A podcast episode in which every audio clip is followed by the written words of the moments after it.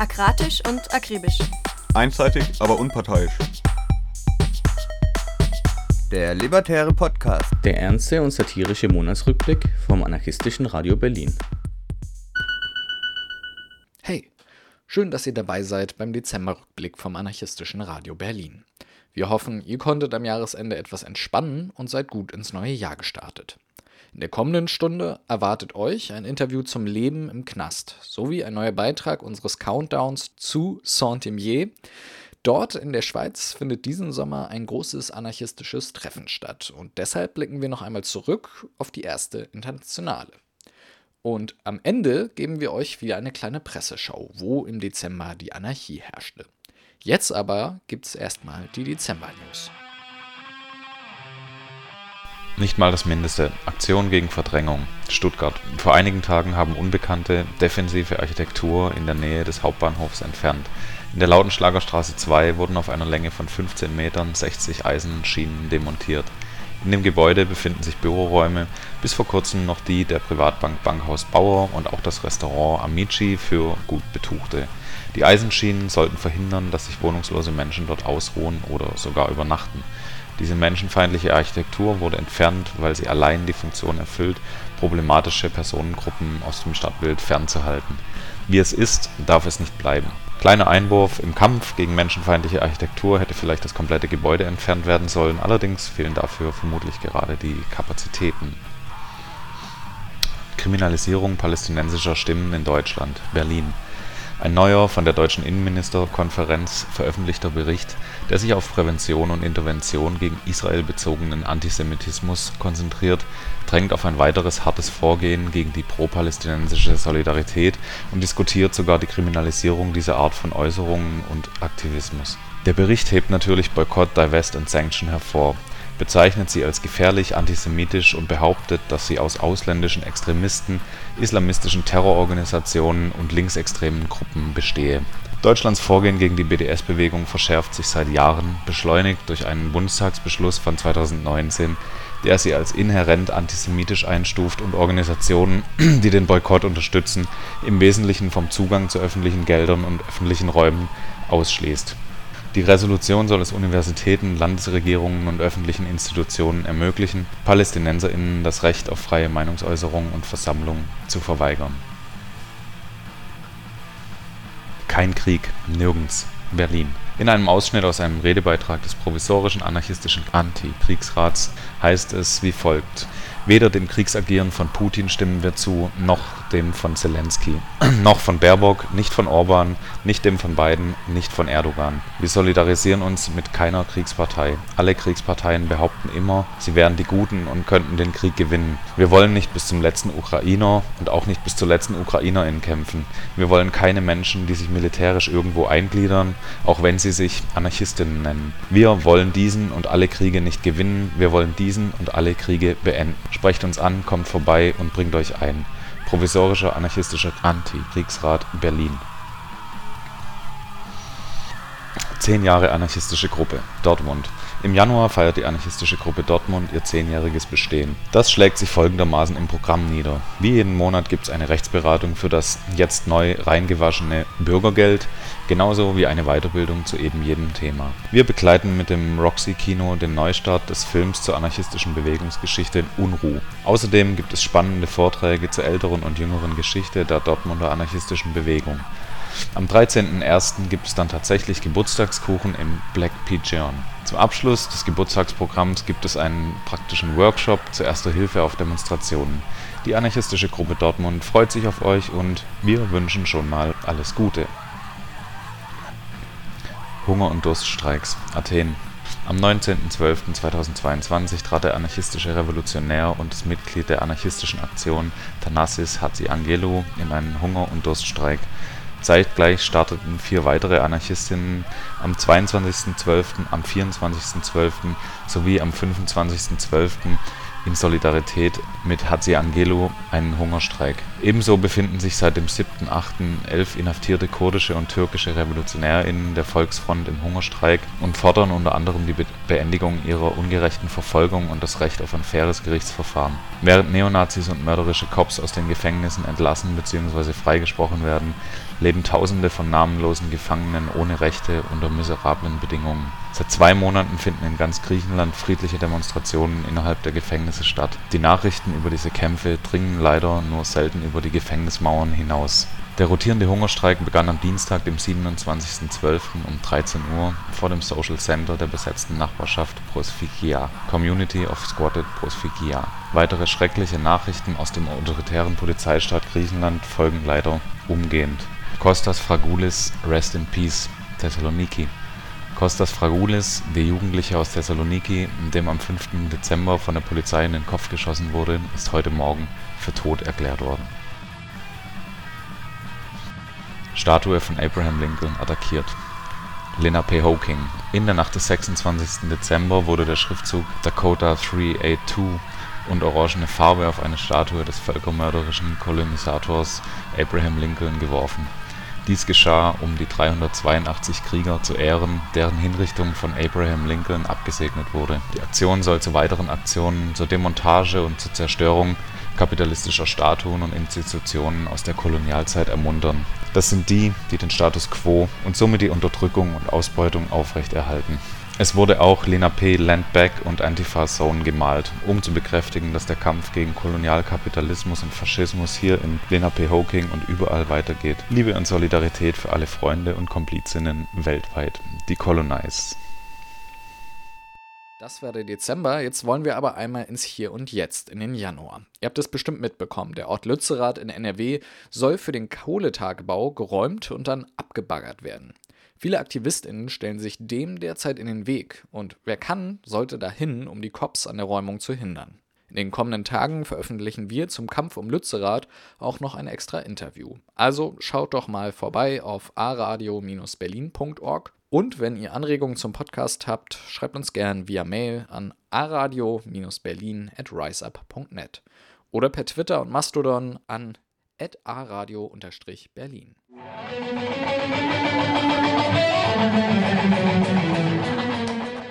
Die nächste Radiosendung von A-Radio Durchbruch gibt's am Mittwoch, den 18. Januar um 21 Uhr. Empfangbar auf 88,4 MHz in Berlin und 90,7 in Potsdam. Jetzt gibt's aber erstmal Musik, und zwar Puritan von Darwin.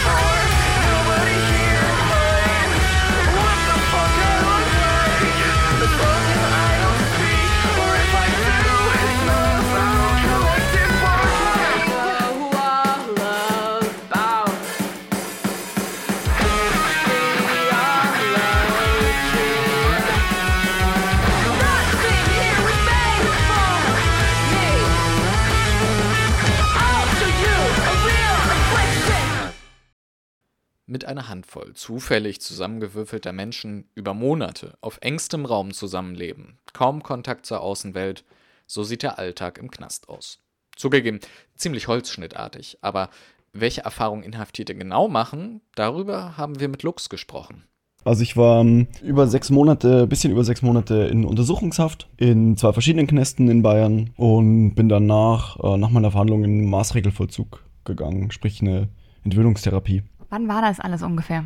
Äh, das war direkt zu Beginn der Corona-Pandemie, sprich fing an Mitte 2020 sowas äh, um den Dreh. Genau, und hat quasi geendet erst diesen Jahr im Mai, quasi als ich meine Entlassungspapiere gekriegt habe. Genau. Jetzt ist ja Knast an sich unangenehm und Knastbedingungen in der Untersuchungshaft sind da auch nochmal richtig mies und Knast während Corona auch richtig scheiße. Das heißt, du hattest so ein bisschen die Worst-Case-Kombination aus Sachen. Kannst du so ein bisschen von den ersten sieben Monaten, hast du gemeint, warst du in der Untersuchungshaft ein bisschen von deinem Alltag da erzählen, ein bisschen von den Bedingungen, die da für dich geherrscht haben.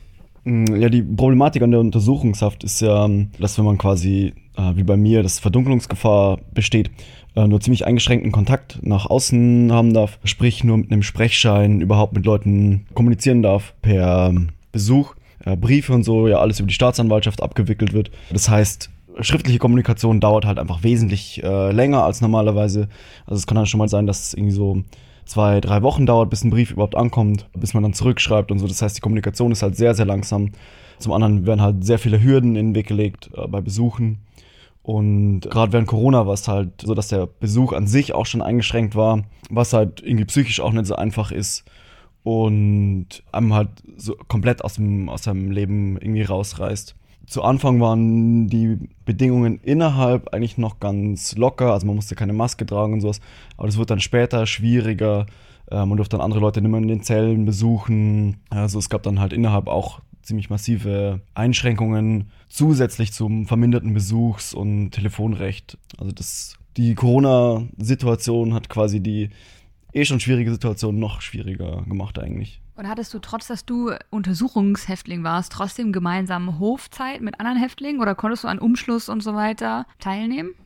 Mm, ja, dadurch, dass ich in zwei sehr kleinen Knästen war, war das eigentlich ganz angenehm. Das heißt, ich war mit allen Häftlingen äh, egal ob Untersuchungshaft oder Strafhaft, zusammen im Hofgang. Auch der Aufschluss war immer gemischt, sprich unsere Abteilungen, unsere Gänge waren sowieso auch gemischt. Und dadurch war das irgendwie ganz angenehm, äh, weil für mich war es auch irgendwie die erste Erfahrung äh, mit dem Strafvollzug und dadurch konnte man sich halt irgendwie mit erfahreneren Leuten auch ein bisschen austauschen, so ein bisschen was lernen, was man so braucht, um da irgendwie einigermaßen gut durchzukommen. Das war schon ganz praktisch. Kannst du das für uns noch ein bisschen weiter ausführen? Was sind quasi Sachen, die du gelernt hast in den ersten Wochen von Leuten, die schon ein bisschen mehr Peil hatten und was du zum Beispiel auch Leuten weitergegeben hast oder weitergeben würdest, die jetzt quasi zum Beispiel ganz neu zu dir auf den Gang kommen? Was würdest du denen so sagen? Ja, also was irgendwie am Anfang so zu lernen war, war, wie schreibt man einen Antrag, was kann ich überhaupt beantragen, so was sind überhaupt meine Rechte. Da gab es bei mir sehr viele offene Fragen. Auch irgendwie, was gibt es für Möglichkeiten bezüglich Sport oder Arbeit und dergleichen. Das, also das waren super viele Fragen, die ich äh, offen hatte. Auch Einkauf irgendwie, das war mir halt als völlig unerfahren in dem Metier äh, halt überhaupt alles gar nicht bewusst. Und ich glaube, das sind auch Sachen, so die ganz normalen Basics, die man irgendwie weitergeben kann. Ich glaube, so gerade so HausarbeiterInnen sind da immer ein guter, guter Ansprechpartner, weil die natürlich die ganze Erfahrung haben, überall rumkommen, im, ganzen Knast und da irgendwie auch ganz viel Infos spreaden können. Also das sind auf jeden Fall Personen, an die man sich wenden kann. Und ansonsten war für mich halt irgendwie das Beste, was mir passieren konnte, ist, dass ich äh, sofort äh, einen Job in der Küche gekriegt habe, was irgendwie den Alltag entspannter macht. Man ist viel mehr unter Leuten, halt auch vormittags, wenn kein Aufschluss ist. So, man lernt halt gleich Leute direkt kennen. Das war für mich auf jeden Fall super sinnvoll. Plus halt der finanzielle Benefit irgendwie, den man hat durch die zwar sehr geringe, aber doch irgendwie hilfreiche Bezahlung.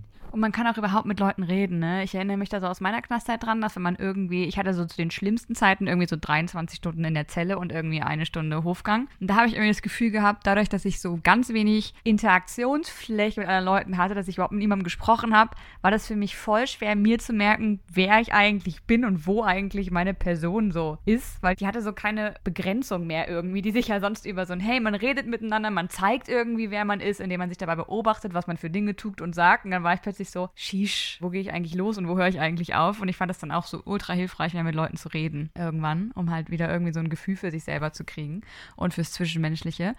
Bei diesen Anträgen, die du erwähnt hast, ich glaube, da bin ich mir jetzt ehrlich gesagt nicht ganz sicher, aber ich glaube, dass so Strafvollzugsgesetz wahrscheinlich auch ländertechnisch unterschiedlich ist. Was gibt es so in Bayern für Dinge, die man so machen kann, für Anträge, die man stellen kann? Welche Zwecke kann man quasi erreichen mit Anträge schreiben? Ja, also für mich das Wichtigste am Anfang war irgendwie erstmal einen Antrag auf vegetarisches Essen zu stellen, damit ich erstmal was essen konnte.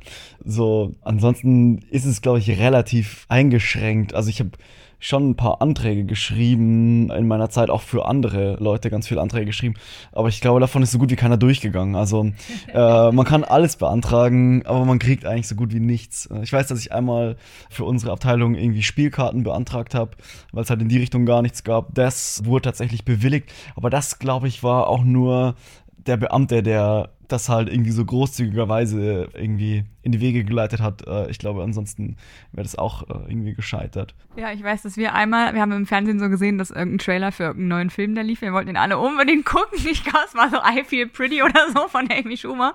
Und wir haben auch so einen Antrag geschrieben, ob sie uns rauslassen, den einen Tag zum Kino. Aber nein, sie haben es abgelehnt.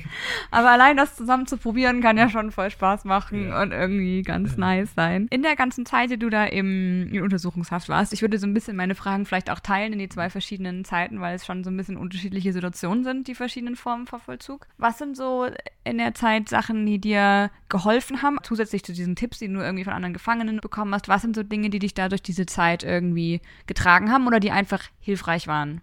Ich fand es ganz schön zu sehen, dass es irgendwie auch so einen Zusammenhalt gibt, dass wenn man irgendwie verschubt wird, also in den anderen Knast kommt und halt dadurch irgendwie den Einkauf verpasst und keinen Tabak mehr hat oder sowas, dass die Leute einem super schnell helfen, wenn es um sowas geht. Irgendwie, dass man doch irgendwie so zusammensteht, gerade in so einer Zellengemeinschaft, irgendwie, die auch super zusammengewürfelt ist. Äh, so, das hat mir richtig gut geholfen, auch irgendwie zu sehen, dass halt Leute, dass Leute irgendwie in derselben Situation stecken. So jeder, niemand weiß, was los ist, was passiert. Viele Leute warten auf ihr Urteil und so alle versuchen ihre Zeit irgendwie bestmöglich zu nutzen und da dann halt irgendwie sich gemeinsam die Zeit irgendwie besser zu machen. Das hat, das hat mir schon extrem viel geholfen. Also ich habe super viel gezeichnet, gemalt, gebastelt und was man halt so macht, sich aus allen kleinen Fitzelchen, die man irgendwo rumliegen hatte, also ich hatte irgendwas Cooles zu basteln.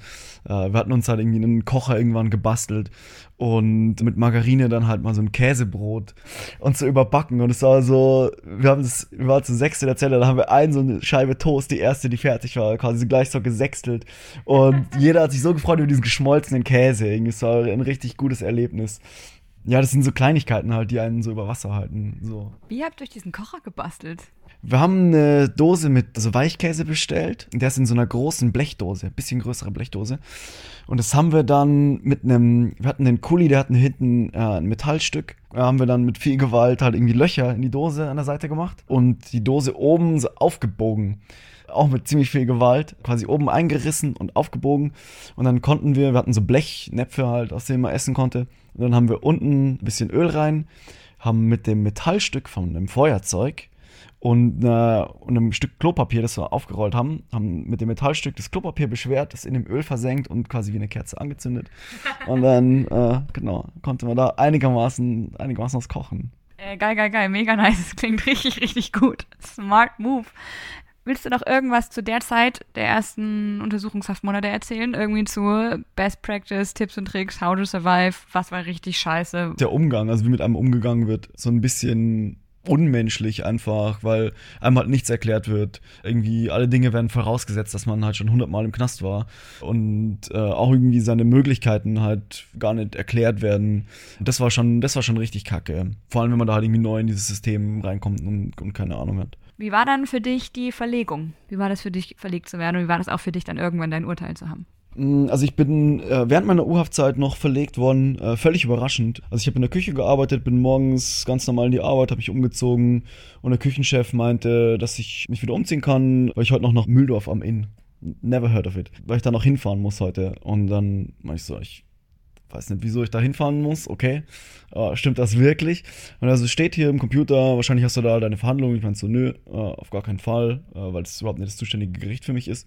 Und dann, ja, habe ich meine Sachen halt gepackt und wurde da einfach hinverlegt, so völlig ohne Vorwarnung. Niemand wusste irgendwas, niemand wusste warum. Am Ende hat sich dann irgendwie rausgestellt, dass es irgendwie wegen Überfüllung anscheinend war und warum auch immer ich dann randommäßig da rausgepickt wurde. Also wirklich, wirklich komisch. Man fragt sich da halt irgendwie, es hätte auch gut sein können, dass irgendjemand, der in meinen Fall involviert ist, inhaftiert worden ist und deshalb werde ich verlegt oder so. Das hätte auch alles super gut sein können. Und das fragt man sich halt dann die ganze Zeit. Also es war so eine richtige Ungewissheit, die man da erstmal hat und dann kommt man halt wieder ein ganz anderes System, wo es ganz anders läuft, mit ganz anderen Leuten. Und für mich in meinem Fall musste ich halt das Privileg von meiner Einzelzelle aufgeben und bin halt in eine Sechsmannzelle äh, gekommen, was halt eine riesige Umstellung ist. Die Zelle war halt auch viel zu klein, also die hatte ein bisschen über 30 Quadratmeter, also richtig wenig Platz. Ist auch eigentlich illegal, weil jedem Gefangenen stehen eigentlich mehr Platz zu. So, und da ist mir halt aufgefallen, dass halt super viele Sachen im Knast einfach völlig rechtswidrig ablaufen aber die Knäste lieber eine Strafe zahlen, als irgendwie das zu ändern. Also in dem ersten Knast, in dem ich war, gab es zum Beispiel nur Milchglasfenster. Also man konnte gar nicht rausgucken und die waren auch irgendwie auf zwei Meter irgendwas Höhe. So, also hat völlig gesetzeswidrig eigentlich. Aber ist dem Knast halt scheißegal. Dann sollten quasi diesen jahrelangen Weg von irgendwie Stück für Stück dazu versuchen, irgendwie irgendwas Richtung ertragbarer zu verändern. Vielleicht einfach Leute, die eh gerade draußen sind und sagen, gut, dann ist jetzt halt irgendwie der Struggle, dem ich mich widme. Ich versuche jetzt das halt so lange durchzuklagen, bis es irgendwie nur noch vier Leute in der 30 Quadratmeter Zelle sind oder so. Also wird auf jeden Fall mehr Sinn machen und ich glaube, viele Leute drin würden sich auch freuen, wenn mehr Leute draußen sich da mit der Situation beschäftigen und da für die Leute einstehen, weil ganz oft kriegt man eher so das Gegenteil zu hören, so, ah, wie, was, Leute im Knast haben einen Fernseher, ah, das geht da wohl gar nicht. So, also es ganz oft, dass man von außen eher das Gegenteil kriegt als Support. Und ich glaube, allein schon das Gefühl zu wissen, okay, es gibt Leute, die interessiert das draußen und die, oder die gehen raus und beschäftigen sich danach noch mit den Bedingungen, die sie drinnen vorgefunden haben, ist, glaube ich, super gut einfach zu wissen und hilft einem auch irgendwie vielleicht selber den Mut zu haben oder selber die Kraft zu haben, da was verändern zu wollen. Einfach zu wissen, dass man nicht allein ist. Was sind Mittel und Wege, wie man das drinnen mitbekommen kann, dass Leute sich draußen interessieren, falls sich Leute mich tatsächlich draußen interessieren? Das ist, äh, glaube ich, tatsächlich schwierig. Also es gibt so, es gibt verschiedene Knastzeitungen, aber es ist auch gar nicht so einfach, zumindest in meiner Erfahrung, da irgendwie ranzukommen. Weil es auch ein ewiger Beantragungsweg ist und die meisten Beamten halt auch davon gar nichts wissen und ja, aber man kann sich Post zuschicken lassen und es gibt auch verschiedene Tageszeitungen, die kostenlose Abos für Leute im Knast haben. Also es gibt Mittel und Wege. Das Problem ist halt, wenn man einmal drin ist, kann man sich ja schlecht im Internet oder so informieren. Und wenn man so von einem Tag auf den anderen verhaftet wird, dann hat man sich das vorher nicht zurechtgelegt. Das heißt, vielleicht, wenn man in der Situation ist, vielleicht bald verhaftet zu werden, kann man sich vorher vielleicht schlau machen ansonsten ist es drin halt so gut wie unmöglich. Aus meiner Erfahrung raus. dann kann man quasi vorher schon mal Kommunikationskanäle buddeln, wo man dann weiß, man kann irgendwie Informationen zwischen drin und draußen irgendwie ganz gut hin und her tun. Natürlich jetzt eine für mich spannende Frage. Hattet ihr ein Radio? Weil in Berlin haben Gefangene nämlich standardmäßig ein Radio. Hattet ihr das auch oder hattet ihr nur Fernseher? Wir hatten, soweit ich weiß, nur einen Fernseher. Man konnte, glaube ich, aber auch ein Radio beantragen. Aber in dem Fernseher war quasi auch ein Radio drin, also mit auch relativ umfassenden Sendern eigentlich. Das war schon ganz gut. Wobei ich auf verschiedenen Schubzellen irgendwie, in denen ich war, halt auch zum Beispiel nur Radio hatte. In einer Schubzelle, in einem Knast sogar nur Wandradio mit Bayern 3 als einzigen Sender. Man konnte den Sender nicht ändern, man konnte nur die Lautstärke ändern. Also variiert stark, je nach Knast. Aber also Fernsehen und Radio sind dann aber auch irgendwie schon das einzige Medium, das man halt hat, neben eventuell Zeitung, wenn das irgendwie funktioniert.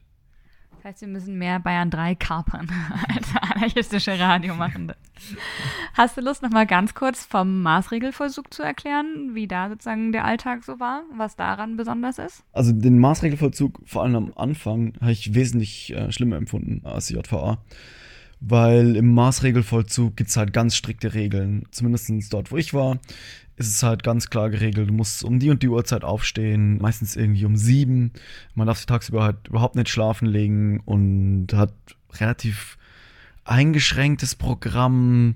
Sprich, es gibt so Gruppensitzungen, äh, so verschiedene Themenprogramme. Dann gibt es sowas wie äh, Arbeitstherapie, was quasi eigentlich ähnlich wie die Arbeit in der JVA ist, also ziemlich stupide Arbeit, nur halt noch schlechter bezahlt sogar. Und die nennen es Therapie. Geil. Oh, schieß, meine Faschismusglocken klingeln.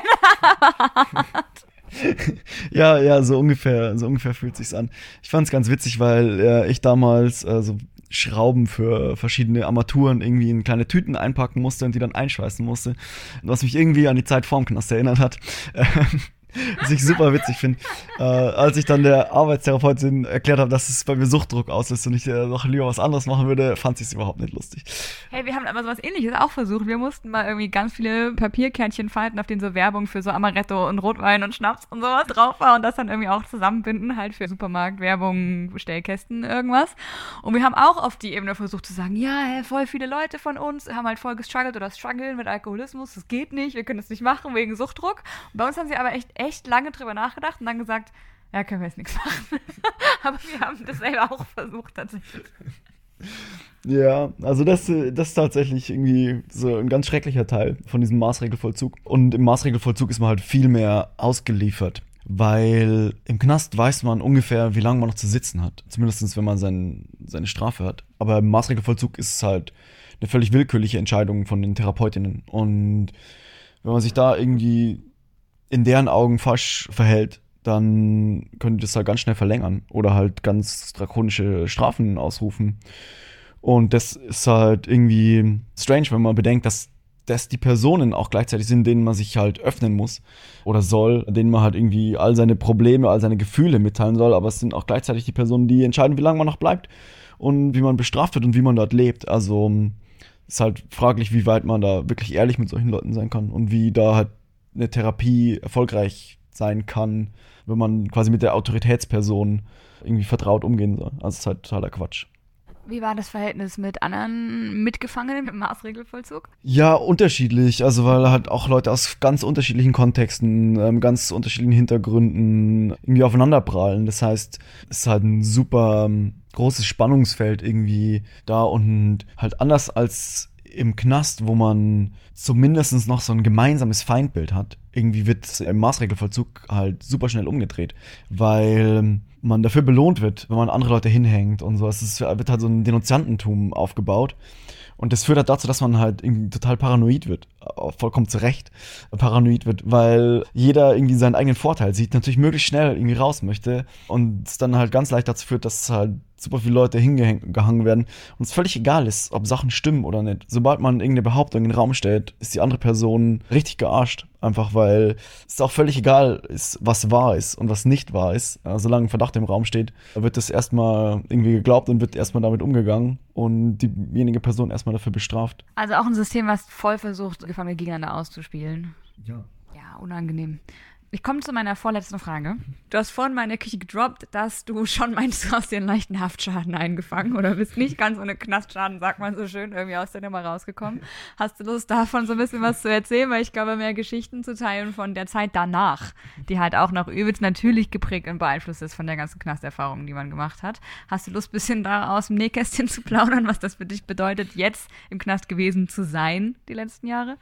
Äh, ja, so, so Haftschaden habe ich eigentlich so richtig eigentlich nur aus der Therapie mitgenommen. Das ist auch leichter geworden, aber ganz am Anfang, also man hat in dieser Therapie so Ausgangszeiten, sprich am Anfang darf man zwei Stunden raus, vier Stunden.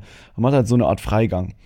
Und die Strafen, wenn man halt nicht rechtzeitig zurückkommt, sind halt super drakonisch. Weshalb ich halt irgendwie den absoluten Tick habe, ständig auf die Uhr zu gucken und ständig das Gefühl zu haben, dass ich an dem Ort, an dem ich mich gerade befinde, ne, nicht lange bleiben kann. Das heißt, ich tue mir richtig schwer, mich irgendwo wohlzufühlen, mich irgendwo, also wirklich fallen zu lassen, weil ich halt ständig diesen Druck habe und so im Hinterkopf habe, ich muss später noch weg, ich muss später wieder zurück irgendwo und, und kann nicht hier bleiben und kann dann nicht selber selbstbestimmt irgendwie sein, wo ich will. Und das ist halt wirklich, ja, wirklich ein bisschen strange. So eine heftige autoritäre Variante vom FOMO sozusagen. Ja, ja. Alles klar, vielen Dank. Dann meine letzte Frage. Zeit verändert einen ja immer und irgendwie Begegnungen mit anderen Leuten verändern einen immer und irgendwie verschiedene Lebenssituationen verändern einen. Würdest du sagen, es gibt irgendwas, was du geschafft hast mitzunehmen aus diesen letzten Jahren, was dir was bedeutet, wo du sagst, hey, das ist eigentlich geil, das hat mich auf eine Weise verändert, die mir gerade wichtig ist oder wo ich denke, okay, das, das kann mir auch niemand mehr wegnehmen und das habe ich gezogen aus der Zeit. Äh, ja, so eine absolute Ruhe halt, ähm, eine Gelassenheit und halt die Vorstellung, so, ach, ich habe schon echt schlimme Sachen in Anführungszeichen irgendwie durchgemacht, so egal was passiert, es geht irgendwie, geht's weiter. Und das macht einen so viel gelassener in so vielen Situationen. Und darauf bin ich schon, also schon was, wo ich mich richtig äh, toll weiterentwickelt habe im Vergleich zu davor. Ich finde, darauf kann man auch echt stolz sein, auf dieses Gefühl, ey, weißt du, mich kriegt so schnell nix klein. Das ist einfach richtig, richtig gut. Dann vielen, vielen, vielen Dank für das Gespräch. So far, es war mega nice mit dir zu reden. Ja, ich hab zu danken. Schöne Zeit noch. Vom 27. bis 30. Juli 2023 kommen Anarchistinnen aus aller Welt im schweizerischen Saint-Imier zusammen. Im Countdown bis dahin geht es diesen Monat darum, wie die erste anti-autoritäre Internationale entstand. Dafür greifen wir auch dieses Mal auf ein Interview zurück, das The Final Straw Radio mit dem Historiker Robert Graham führte. Den ersten Teil dieses Beitrags findet ihr im Oktoberrückblick 2022. Was? Ist schon wieder Weihnachten? Nein, es ist Saint-Imier. Countdown zum internationalen anarchistischen Treffen in Saint-Imier in der Schweiz, Juli 2023.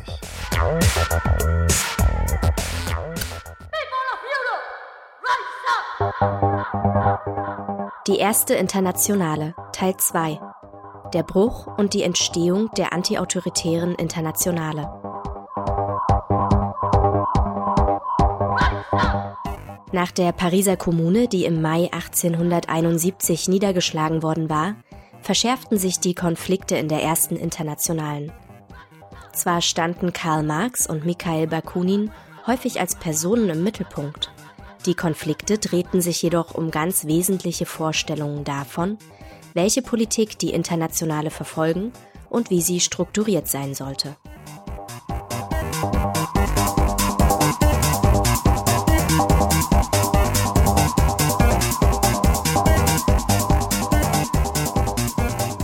Marx writes this this essay about the Paris Commune where he, you know, says you, you can't just seize the state, you have to s- kind of smash the state bureaucracy, which was the anarchist view. Marx schreibt diesen Aufsatz über die Pariser Kommune, in dem er sagt, man kann nicht einfach den Staat übernehmen, man muss die staatliche Bürokratie gewissermaßen zerschlagen, was die anarchistische Position war. Und dann gab er vor, dass er für abberufbare Delegierte mit imperativen Mandaten sei. Aber innerhalb der Internationale selbst war er völlig gegen diese Art von Organisation und Engels ging sogar noch weiter. Er sagte im Grunde genommen, dass eine Revolution die autoritärste Sache sei, die man sich vorstellen kann. Und die einzige Möglichkeit, die Konterrevolution zu besiegen, bestehe darin, einen zentralisierten politischen Apparat zu haben, der die Kräfte des Proletariats organisiert, um die Bourgeoisie zu zerschlagen. Das war also ihre eigentliche Ansicht, die nach der Pariser Kommune zum Ausdruck kam, als sie im September 1871 in London eine Konferenz abhielten, die Marx und Engels mit Leuten vollgepackt haben, die ihre Position unterstützten. Es gab dort einige Föderalistinnen, die versuchten, für ein Delegiertensystem mit imperativen Mandaten zu argumentieren, die die verschiedenen Sektionen und Föderationen der Internationale vertreten sollten. Das wurde abgelehnt und Marx und Engels ließen einen Antrag verabschieden, der von den Mitgliedern und Organisationen der Internationale verlangte, Arbeiterparteien zu gründen. Und wenn ich von politischen Parteien spreche, befürworteten sie eigentlich die Gründung einer politischen Partei der Arbeiterklasse in jedem Land.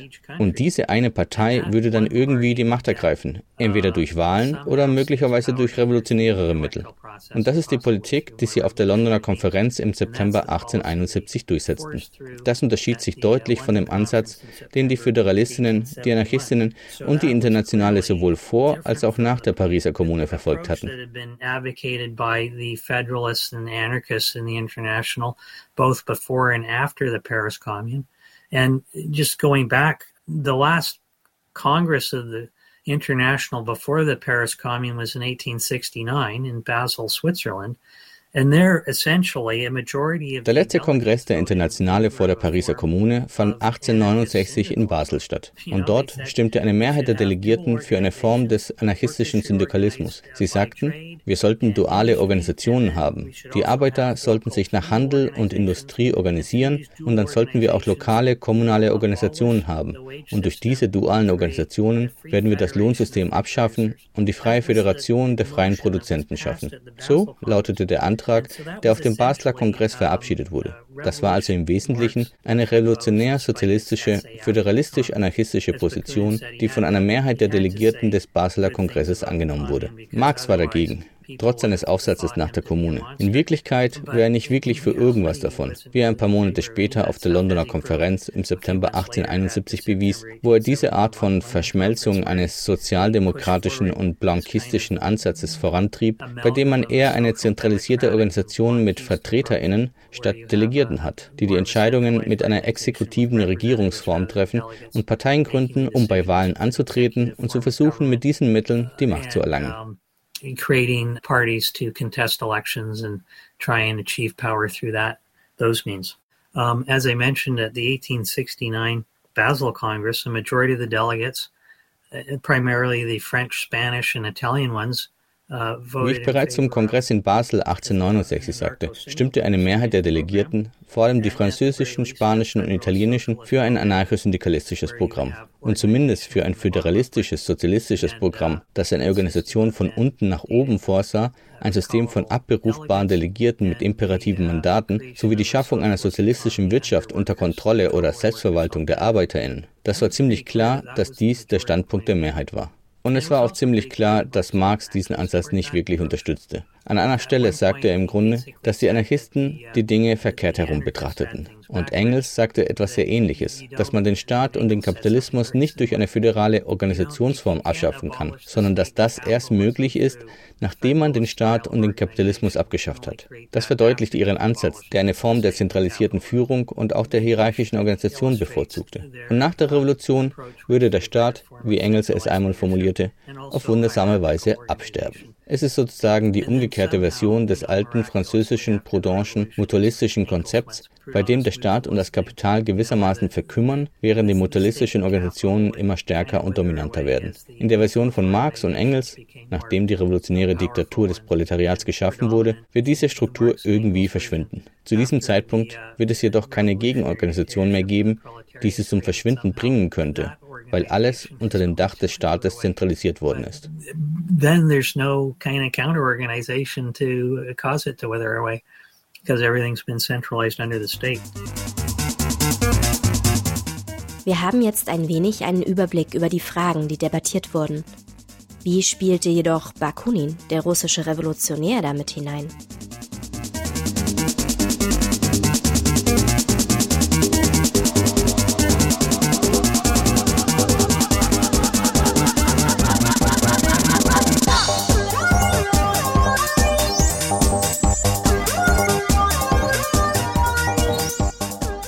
So, in any event, you had these currents within the international before Bakunin got involved. He didn't officially get involved in the international until 1868, although he probably had joined it a few years earlier. But Auf jeden Fall gab es diese unterschiedlichen Strömungen innerhalb der Internationale, bevor Bakunin sich dort engagierte. Er wurde erst 1868 offiziell in die Internationale aufgenommen, obwohl er ihr wahrscheinlich schon einige Jahre früher beigetreten war, jedoch noch nicht offiziell daran teilnahm.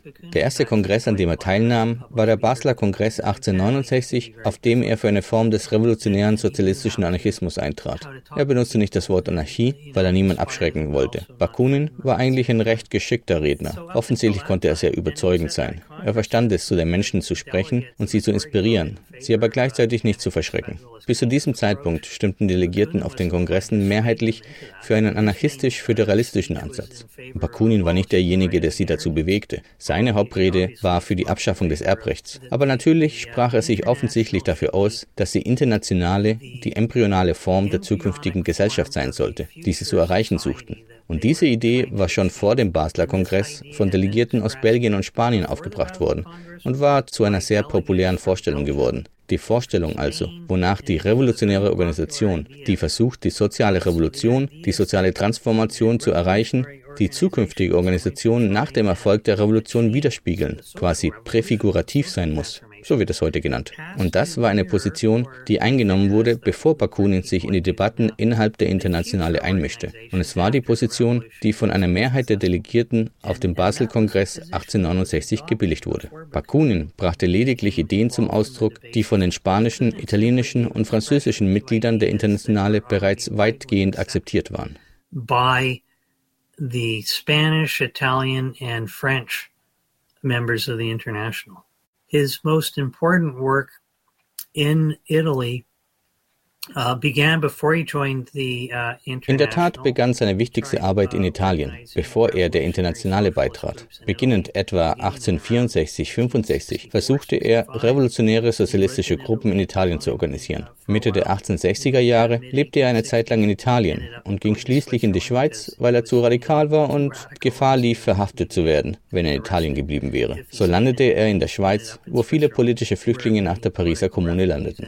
Amüsanterweise dachten Marx und Engels einmal, dass Bakunin ihnen in Italien helfen könnte. Doch dann fanden sie heraus, dass er einen revolutionären Anarchismus vertrat, den sie nie befürworteten, auch wenn einige Leute versuchen, es so aussehen zu lassen, als ob es nur ein persönlicher Konflikt gewesen wäre. Nein, dem war nicht so. Und so waren sie bestrebt, Leute zu rekrutieren, um Bakunins Einfluss in Italien entgegenzuwirken. Als sie herausfanden, dass er versuchte und es ihm auch gelang, Leute zu überzeugen, im Wesentlichen einen revolutionären anarchistischen Ansatz zu übernehmen.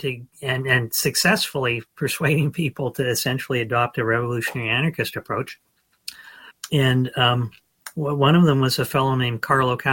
von ihnen war ein Mann namens Carlo Cafiero. Er war ein italienischer Internationalist und Marx und Engels schrieben ihm eine Reihe von Briefen, vor allem Engels, in denen sie ihn im Grunde aufforderten, zu versuchen, Bakunin zu diskreditieren und die Menschen davon zu überzeugen, einen marxistischen Ansatz zu wählen. Und Cafiero war so entsetzt über Engels persönliche Angriffe auf Bakunin, dass er praktisch sagte, nun, wenn es das ist, was ihr mit Sozialismus meint, dann will ich damit nichts zu tun haben. Am Ende wurde er ein Verbündeter Bakunins und übernahm eine revolutionäre anarchistische Perspektive. Zwischenzeitlich diente er als eine Art Informant oder Spion für die Anarchistinnen in Italien, weil er ihnen berichten konnte. Oh, seht euch diesen letzten Brief an, den ich von Engels bekommen habe.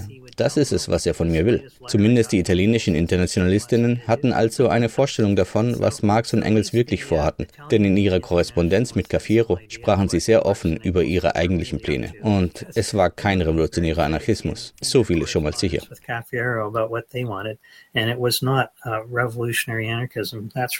So after the September 1871 London conference where Marx and Engels got Nach der Londoner Konferenz vom September 1871, auf der Marx und Engels die Mehrheit der größtenteils handverlesenen Delegierten dazu brachten, dass jede nationale Sektion dem Vorschlag zustimmte, eine Partei der Arbeiterklasse zu gründen, um zu versuchen, die Macht zu erlangen, gab die Jura-Föderation das sogenannte Saint-Villiers-Rundschreiben heraus. Darin prangerte sie diesen Ansatz an und sagte, dass der Generalrat den internationalen Föderationen, den nationalen und regionalen Föderationen, nicht vorschreiben könne, welche Politik oder welchen Ansatz sie politisch verfolgen sollten. Es sei Sache der einzelnen Föderationen, ihren eigenen Ansatz zu bestimmen. In dem Text sprachen sie zudem davon, dass die vorrevolutionäre Organisation so organisiert sein müsse, dass sie mit dem übereinstimme, was man in einer postrevolutionären Gesellschaft zu erreichen hoffe. Sie lehnten also ein zentrales Führungsgremium innerhalb der Internationale ab und sagten, dass es sich um eine echte Föderation handeln sollte, in der jede Gruppe frei entscheiden kann, welchen Weg sie einschlagen möchte. Und sie benutzten diesen Satz, der Berühmtheit erlangt hatte und ursprünglich, glaube ich, von der belgischen Föderation in den Jahren 1868 und 69 verwendet worden war, wonach die Internationale der Embryo der künftigen menschlichen Gesellschaft sein sollte. Das war also eine weit verbreitete Ansicht. Und es war nicht eine, die Bakunin erfunden hat, wie ich sagte, Sie kam ursprünglich von den Belgierinnen. Aber ich meine, dass sie mit dem Ansatz der meisten französischen Internationalistinnen und auch der spanischen und italienischen Internationalistinnen übereinstimmte. Damit entstand also, oder begann zumindest, das Zusammenwachsen eines antiautoritären Flügels der Internationale. Sie organisierten sich nun in Opposition zu diesem politischen Ansatz, bei dem die Parteien versuchen sollten, die Staatsmacht zu erlangen, um Reformen für die Arbeiterklasse zu erreichen und letztendlich eine Art sozialistische Gesellschaft zu schaffen. Also ultimately create some kind of socialist society.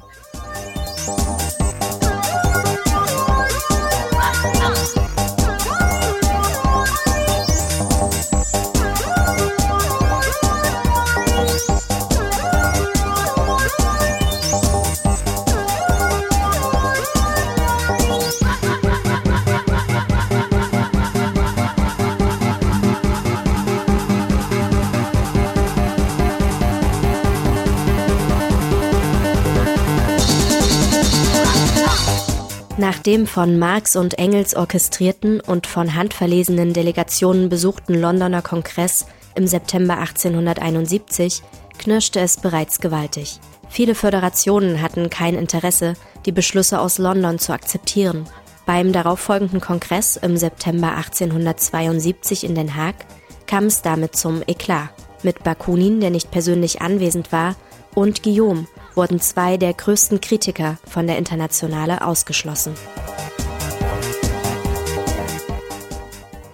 The, the pretext for Bakunin being expelled was that he had he had been he'd received an advance from a Russian publisher to translate Marx's Capital into Russian der Vorwand für den Ausschluss Bakunins war, dass er von einem russischen Verleger einen Vorschuss für die Übersetzung von Marx Kapital ins Russische erhalten und das Projekt dann aufgegeben hatte. Und er hatte einen Genossen aus Russland, den berüchtigten Nechayev, der eine unangenehme Person war. Dieser ermordete einen seiner radikalen Mitstreiter in Russland, bevor er in die Schweiz floh. Jedenfalls schickte Nechayev einen Drohbrief an den Verleger, in dem es im Wesentlichen hieß, versuchen Sie nicht, Ihr Geld von Herrn Bakunin zurückzubekommen. Warum jedoch wurde Guillaume ausgeschlossen? Es gab keine rationale Rechtfertigung für seinen Ausschluss. Nur weil er ein revolutionärer föderalistischer Sozialist war, der mit Bakunin in Verbindung gebracht wurde, wurde er ebenfalls ausgeschlossen. Aber bevor der Kongress überhaupt stattgefunden hatte, hatte es bereits aus der italienischen Föderation geheißen, lass uns den Kongress einfach boykottieren und unseren eigenen Kongress abhalten. Offensichtlich wissen wir, dass die Delegierten für den Hager Kongress ausgesucht wurden, also können wir ihn genauso gut boykottieren und unseren eigenen Kongress veranstalten. So uh, we, we might as well just boycott it and set up our own Congress. Now, finally, Marx and Engels had had control of the organization, but then they they engineered a motion. Jetzt hatten Marx und Engels die Kontrolle über die Organisation brachten dann jedoch, sehr zum Leidwesen der Blankistinnen, die am Kongress teilnahmen, einen Antrag dazu ein, den Generalrat der Internationale nach New York zu verlegen, wo sie bald in der Bedeutungslosigkeit verschwand. Die Blankistinnen verließen die Internationale angewidert und die sogenannte Marxistische Internationale brach im Wesentlichen einfach zusammen. Diejenigen, die gegen den eher autoritären Ansatz von Marx und Engels waren, hielten den Kongress in Saint-Imier ab und infolgedessen umfasste die neue antiautoritäre Internationale die Mehrheit der ehemaligen Mitglieder und Gruppen, die der Internationale vor dem Hager Kongress angehörten. Die Föderation aus Belgien schloss sich an, die aus Spanien, Italien, eine große Gruppe französischer Delegierter, entweder als Flüchtlinge aus der Schweiz und einige von ihnen sogar aus Frankreich selbst.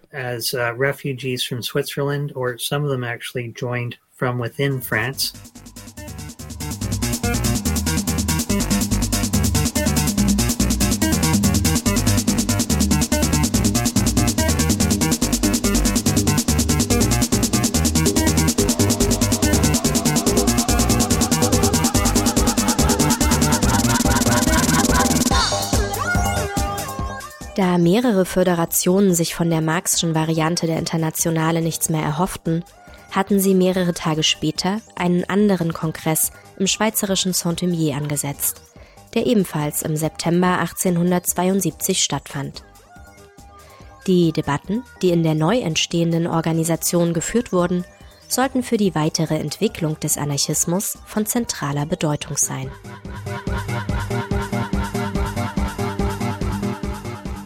So the international that was, I say, continued or reconstituted Die Internationale, die auf dem Kongress in Saint-Imier im September 1872 nach dem Hager Kongress fortgesetzt oder wiederhergestellt wurde, war eine pluralistische Organisation. Sie war keine revolutionär-anarchistische Organisation. Sogar einige der englischen Delegierten, die mit Marx gebrochen hatten, beteiligten sich schließlich an der rekonstituierten Internationale. Was in der rekonstituierten Internationale allerdings passierte, war, dass weiterhin äußerst bedeutende Debatten über revolutionäre Taktik, Ziele und Strategie geführt wurden. So gab es große Debatten über den Generalstreik und darüber, ob dieser ein wirksames Mittel sei, um die kapitalistische Wirtschaft anzugreifen. Viele Mitglieder aus Italien waren der Ansicht, dass dieser nicht ausreichen würde. Enrico Malatesta war einer der italienischen Internationalistinnen, der später ein sehr bekannter anarchistischer Revolutionär wurde. Und schon damals vertrat er die Position, dass ein Generalstreik nicht ausreichen würde. Er müsse auch durch aufständische Aktivitäten begleitet werden. Und das war eine weit verbreitete Ansicht unter einigen der italienischen und spanischen Delegierten, weil sie im Grunde genommen entweder bereits revolutionäre Kämpfe durchliefen oder im Fall der Italiener erst kürzlich durchlaufen hatten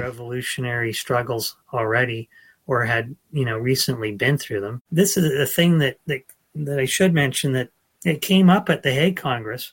Eine Sache, die ich erwähnen sollte, kam auf dem Hager Kongress zur Sprache. Es war ein Konzept, das Bakunin wirklich in seiner Kritik an Marx entwickelte, nämlich das Konzept einer neuen Klasse. Er entwickelte diese Idee einer neuen Klasse, der er den marxistischen Glauben, wonach der Staat nach der Abschaffung des Kapitalismus verschwinden würde, für Unsinn hielt. Er würde nicht verschwinden, sondern sich selbst erhalten, weil es eine Klasse von Menschen geben würde, die von dieser Art von staatssozialistischem System profitieren würden, die nicht bereit wären, ihre Position und die Macht, die sie genossen, aufzugeben.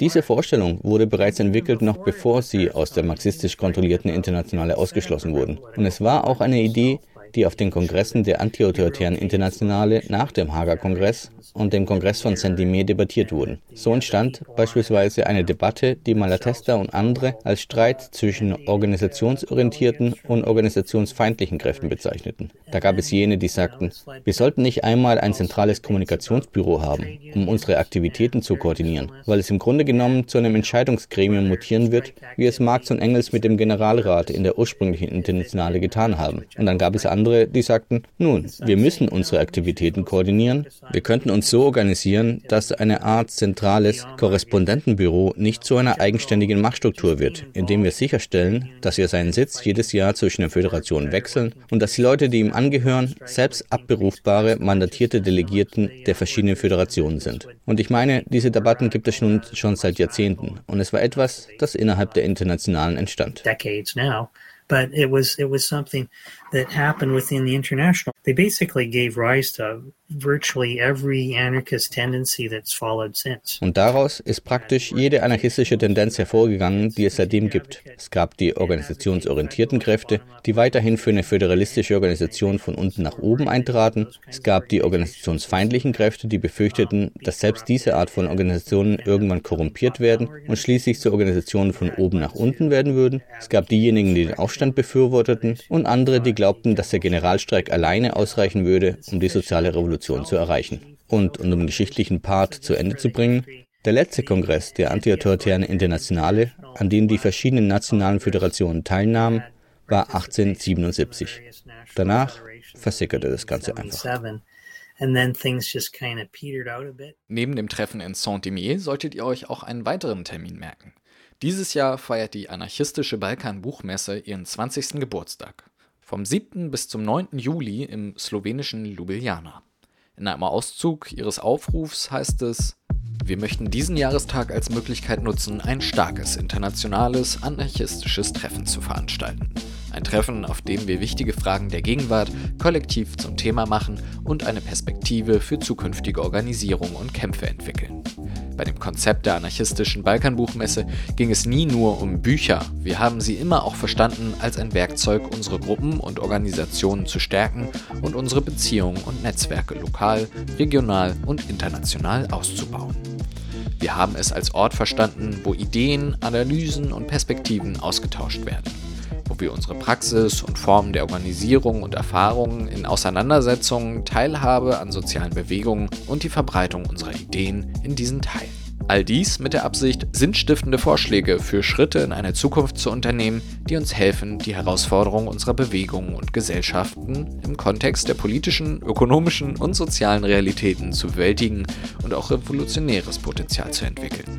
Da es im Juli 2023 ein weiteres großes internationales anarchistisches Treffen in Saint-Imier geben wird, wollen wir eine organische Verbindung zwischen den beiden schaffen. Wir möchten insbesondere GenossInnen aus anderen Kontinenten, die planen, an dem Treffen in Saint-Imier teilzunehmen, einladen, unsere Einladung zu berücksichtigen und auch bei der anarchistischen Balkanbuchmesse in Ljubljana teilzunehmen. Sollte das auf euer Interesse stoßen, findet ihr den Link zur Veranstaltung in unseren Shownotes. Und zum Schluss gibt's jetzt wie immer die satirische Presserückschau Wo herrscht Anarchie? Der Fall ist erledigt. Du bist hier nicht der Captain. Das ist hier keiner. Hier herrscht Anarchie. Es schneit, es schneit nicht. Keine weißen Weihnachten, 20 Grad zu Silvester. Beim Wetter herrscht Anarchie. Rufen da manche? Nein, leider nicht. Beim Wetter herrscht Kapitalismus. Und damit willkommen zu unserer Presseschau der anderen Art. Der Jahreszeit entsprechend beginnen wir mit einer Nachricht aus der Thüringer Allgemeinen. Die Weihnachtsmärkte im Unstrut-Heinig-Kreis haben geöffnet. Klaus Wugatzer erinnert sich gern an die Wunder, die diese Zeit mit sich bringt. Wir fragen uns natürlich, was der Autor dazu zu sagen hat. Was hat es mit Weihnachten auf sich? Klar ist Weihnachten Konsum und Kommerz, Geschenke, Geschenke, Geschenke und Glühwein. Aber dem muss man sich ja nicht besinnungslos hingeben. Ja, stimmt, es soll den freien Willen geben. Zum einen gibt es viele feine, liebevoll gestaltete Märkte, wie am Wochenende eindrucksvoll zu erleben war. Klar, auch da wird fair und gekauft. Aber das hat einen ganz anderen Charakter als all der Black Week Sale Wahnsinn. Verstehe. Es gibt also einen Unterschied zwischen Weihnachtskonsum und Turbo-Weihnachtskonsum. Oder gibt es da noch mehr? Alle, denen diese Jahreszeit auf den Wecker geht, können mit Anarchie kontern. Mit tanzenden, batteriebetriebenen Weihnachtsmännern, krassen Motivpullis oder aufblasbaren Riesenrentieren. Hm, interessante Perspektive. Und ja, was wollen wir da sagen? Mit Anarchie lässt sich der Kapitalismus kontern. Und religiöse Weihnachtsmythen gleich dazu. Wir bleiben gewissermaßen beim Thema Religion und schauen, was die Website dolacha.de zu vermelden hat.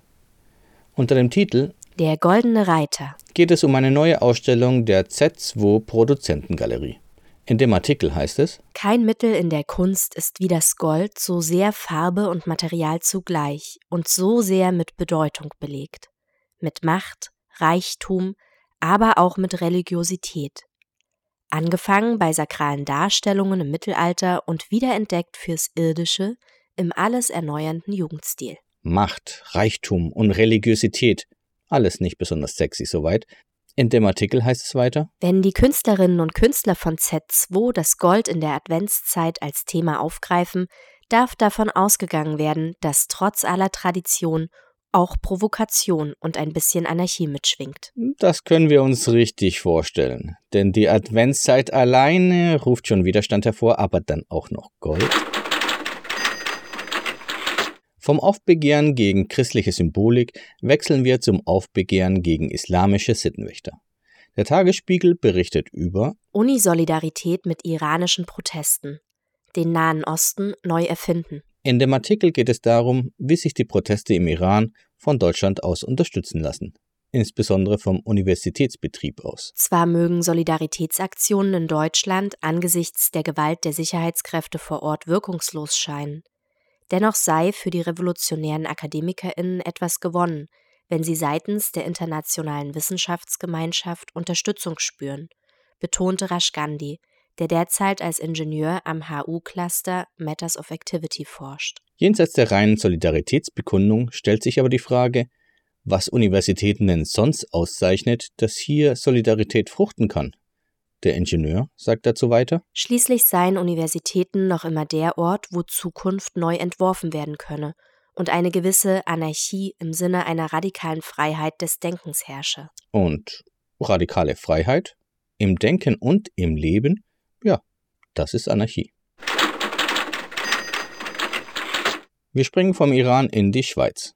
Auf srf.ch finden wir einen Beitrag mit dem Titel Unruhe, wenn Anarchie auf Schweizer Pünktlichkeit trifft. In dem zweiten Kinofilm von Cyril Schäublin geht es um Uhren, FabrikarbeiterInnen und Anarchisten im 19. Jahrhundert. Und das finden wir natürlich mega spannend. So mal, so kurz vor dem anarchistischen Treffen in Saint-Imier. Was der Film unter Anarchismus versteht, wird schon im ersten Dialog geklärt. Es ist wie der Kommunismus, nur ohne Regierung. Ein System also, das darauf vertraut, dass sich die Arbeiterschaft in lokalen Verbünden selbst reguliert. Vertrauen ist jedoch etwas, das nicht nur auf einer rein gefühlsmäßigen Einschätzung basiert, sondern es wird auch durch entsprechende Analysen untermauert. Weiter heißt es daher, vorausahnend, dass zentralistische Strukturen nicht bloß im Kapitalismus zur Ausbeutung und Entfremdung führen würden. Denn wie sagte damals Bakunin, wir sind überzeugt, dass Freiheit ohne Sozialismus Privilegienwirtschaft und Ungerechtigkeit und Sozialismus ohne Freiheit Sklaverei und Brutalität bedeutet. Apropos Sozialismus ohne Freiheit. Auf Deutschlandfunk Kultur geht es um den neu erschienenen Roman Beutezeit des Autors Norris von Schirach. Norris von Schirach ist ja vom Beruf eigentlich Geschäftsmann. Er hat nach dem Ende der Sowjetunion lange in Russland und in Kasachstan gearbeitet als Rohstoffexperte.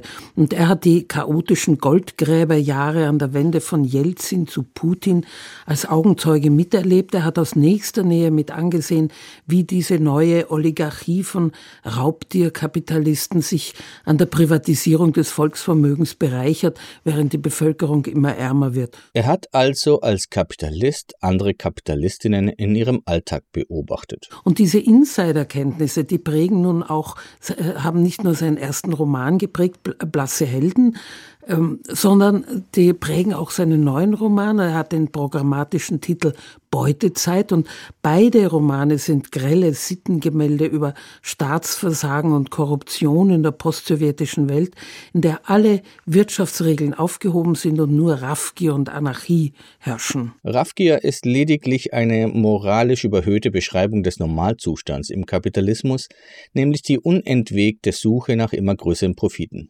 Und dass dies Anarchie hervorruft, sollte nun wirklich niemanden verwundern.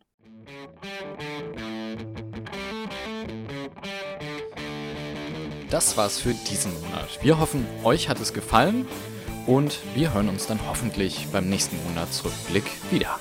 Bis bald!